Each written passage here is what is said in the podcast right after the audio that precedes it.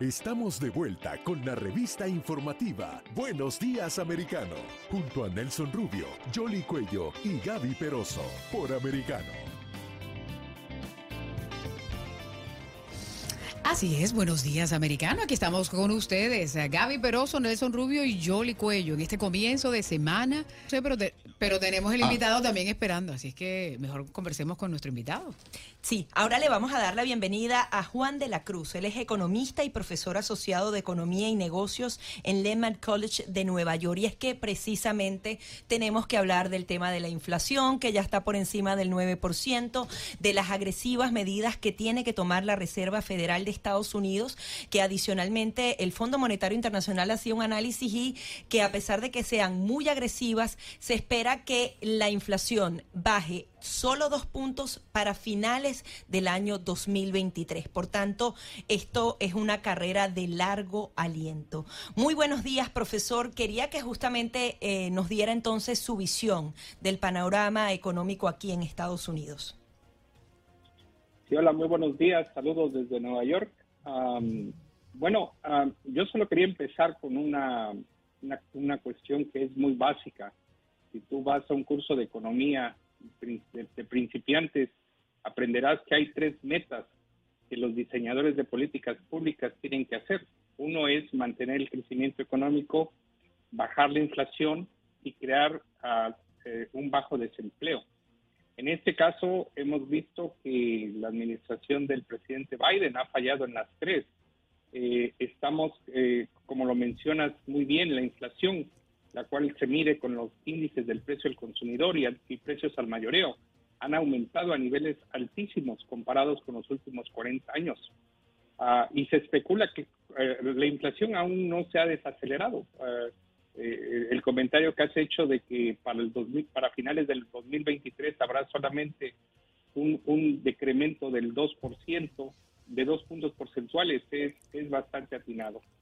Eh, la, la intervención de la Reserva Federal a través de estas políticas restrictivas. Y, a lo que me refiero es el, incremento de las tasas de interés. Harán que tanto consumidores, gente como tú y como yo, y los productores gasten menos. Esta desaceleración del gasto privado va a traer consigo una economía menos dinámica. Se espera que el Producto Interno Bruto siga cayendo ah, en los próximos años. Eh, el panorama es realmente malo.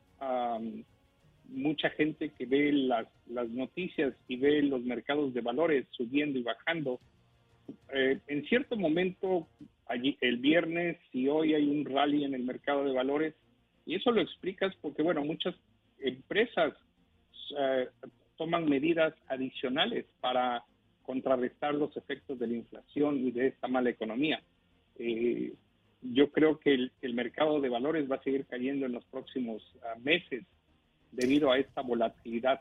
Ahora, profesor, especialmente el, el, impacto que tiene para uno como consumidor, porque eh, eh, una de las cifras que se dio, que es el precio mayorista en el 11,3%, significa que eso nos los van a tener que trasladar a nosotros, porque llega un punto en el que eh, las ah, compañías que producen han estado tratando de absorber ellos ah, esos costos precisamente para no aumentárselo a los consumidores, pero nadie juega a perder. Por lo tanto, lo que se prevé es un incremento aún más alto de los precios ah, y por ende también una inflación que puede llegar a los dos dígitos. es es probable, muy, muy, probable. Eh, mencionabas que eh, cuando los precios al consumidor, mejor dicho, al productor se incrementan, eh, ¿quién paga por ello? es, es muy sabido que si el productor puede pasar el costo adicional a los consumidores, así lo hará. Depende de muchos factores en estos casos de, qué tan deseadas, lo que se varía la elasticidad, qué, qué tan sensibles los cambios en las cantidades sean a los incrementos de los precios. en este caso, por ejemplo, la gasolina, mucha gente en el corto plazo no puede cortar el, costo de la el consumo de la gasolina. En el largo plazo podría ser. Eh, estos, estos cambios en los precios al, al productor ciertamente tienen un efecto muy grande en los consumidores. Eh, muchos de los productos que están subiendo de precio son productos de primera necesidad, en la cual eh, los consumidores tienen que eh, comprarlos, lo que son los alimentos, las rentas, las gasolinas. o sea, todo esto es muy fácil que el productor transfiera el, costo adicional a los consumidores. Ah.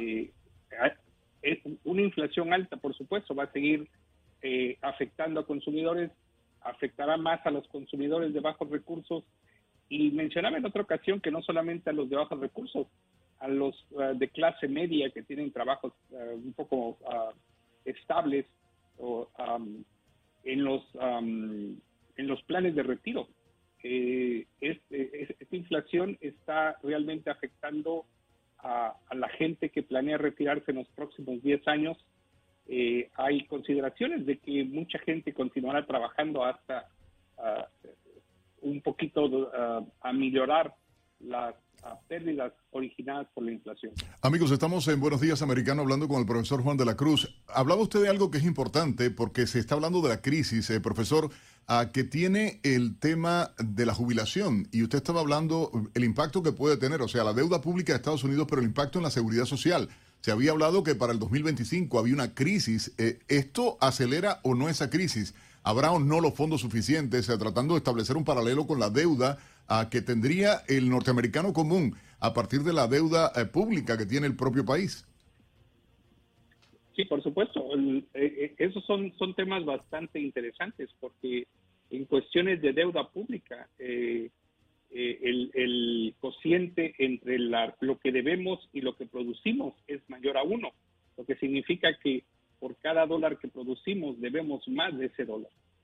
Creo que el, el, número es 1.25, 1.15. Debemos, por cada dólar que producimos, debemos un dólar con 15 centavos. Es, eh, esto pone a la economía precisamente eh, eh, en una presión muy fuerte, especialmente cuando tiene que ver con los servicios que el, que, el, gobierno presta. Y en este caso, por ejemplo, la seguridad social, el Medicaid, el Medicare, todos estos programas dependen de los recursos fiscales que se colectan cada año. Y cuando hay, hay desempleo, los, los, los las aportaciones en, cuestiones de, impuestos no se dan y el, el, el presupuesto público se hace menor. Ahora, eh, refiriéndonos al mercado laboral, se dice que esta crisis va a ser distinta porque eh, siguen eh, altos el número de empleos que están activos. Normalmente cuando hay una recesión y una crisis económica, ese es uno de los principales indicadores que hace que muchísima gente resulte despedida. Sin embargo, aquí más bien hay más empleos, pareciera que los que se están buscando. ¿Por qué se produce este fenómeno? Bueno, recordemos que el problema fue generado por el COVID. Eh, yo he, sustentado que el COVID no creó una recesión económica, fue el efecto de un problema de salud pública que quitó a muchas personas del mercado laboral. Una vez que el COVID se ha estado estabilizando, eh, aún hay mucha gente que está pensando retirarse, está pensando eh, hacer trabajo remoto, ah, precisamente por la por la el miedo que hay sobre el COVID. Eh, esto ha jugado un papel muy importante porque por un lado hay muchas ofertas en el mercado laboral, hay mucha gente que quiere trabajar, pero aún aún es es muy difícil para muchos integrarse al mercado de trabajo. Eh, esto, bueno, es, es bastante malo, porque si recordamos también, bueno, estamos en, en una etapa, eh, después del COVID, la recuperación fue bastante alta. Eh, no hay, no hay ah, recesión económica, pero es este el miedo que la gente tiene a regresar al mercado de trabajo. Pero todavía no hemos, no hemos, llegado al, al, índice de desempleo que estaba ah, previo al COVID, porque estábamos en 3.5% todavía. Eh, muchos de esos trabajos no se han ah, ah, recuperado. A propósito, se acaba de extender la emergencia por COVID por parte eh, de, la administración. Esa fue una noticia que salió el, este fin de semana. profesor, ¿qué puede hacer el Congreso? Wow, esa es una pregunta de los 64 mil pesos, como decíamos en México en los tiempos pasados. Eh, es, es, algo muy difícil. Ah, eh, el problema del Congreso y del gobierno, eh, bueno, lo que enseñamos en economía, cuando tienes un gobierno proactivo y una Reserva Federal proactiva y, y pueden hacer política fiscal y monetaria que son, ah, que una reforza, a la otra, eso es lo. En este caso tenemos un Congreso que está dividido, el 50% y 50%, tenemos a un presidente que la verdad no quisiera decir algo malo en, el radio, pero es ineficiente. Eh, y tenemos una Reserva Federal que ha perdido mucho, mucho de la credibilidad. Eh, eh, el papel de la Reserva Federal para fomentar una baja inflación y un bajo desempleo se ha superitado mucho a la cuestión política. Eh, muchas de las eh, decisiones que han tomado y desde los anuncios que hacen los eh, secretarios del Tesoro y el, y, el, y el presidente de la Reserva Federal diciendo que la, la inflación era transitoria desde el principio. Eso, eso le resta muchísima credibilidad al Banco Central. las medidas que ha implementado van a tener consecuencias muy, muy, muy, muy, muy, muy grandes. Ah, por ejemplo, la caída esta de la demanda agregada que había ah, comentado anteriormente va a causar una recesión. Esta recesión eh, consecuentemente va a generar desempleo. Eh, se especula que el incremento de las tasas de interés al ritmo que va eh, detendrá, ah, se, se, se, convertirá en un desempleo. Y ese desempleo va a terminar cuando los niveles lleguen al 6.6%. Eso es lo que algunos ah, expertos han, han, calculado. Estas tasas de interés se incrementarán hasta llegar a un nivel de, desempleo del 6.6%. Y ahí, bueno, ahora vamos a tener dos problemas, no solamente la inflación, pero también el, desempleo. Esto en economía se llama estagflación, eh, que es, una, una, es la presencia de inflación con recesión. Eh, y recuerda que hay aquí un intercambio entre la inflación y el desempleo. Cuando el gobierno implementa una política expansionaria que uh, incrementa el gasto de gobierno o baja las tasas de, de interés, eh, baja el desempleo, pero se incrementa la inflación. En este caso estamos en el caso contrario. Una política contraccionaria de tasas de interés elevadas bajará el costo de la inflación, pero va a incrementar el desempleo. Eh, adicionalmente a esto tenemos las fluctuaciones del precio de los hidrocarburos, las deficiencias en las cadenas de, producción, conflictos internacionales y bueno, esto se pone peor día con día. Un panorama muy complejo. Muchísimas gracias, profesor, por su participación. Un placer.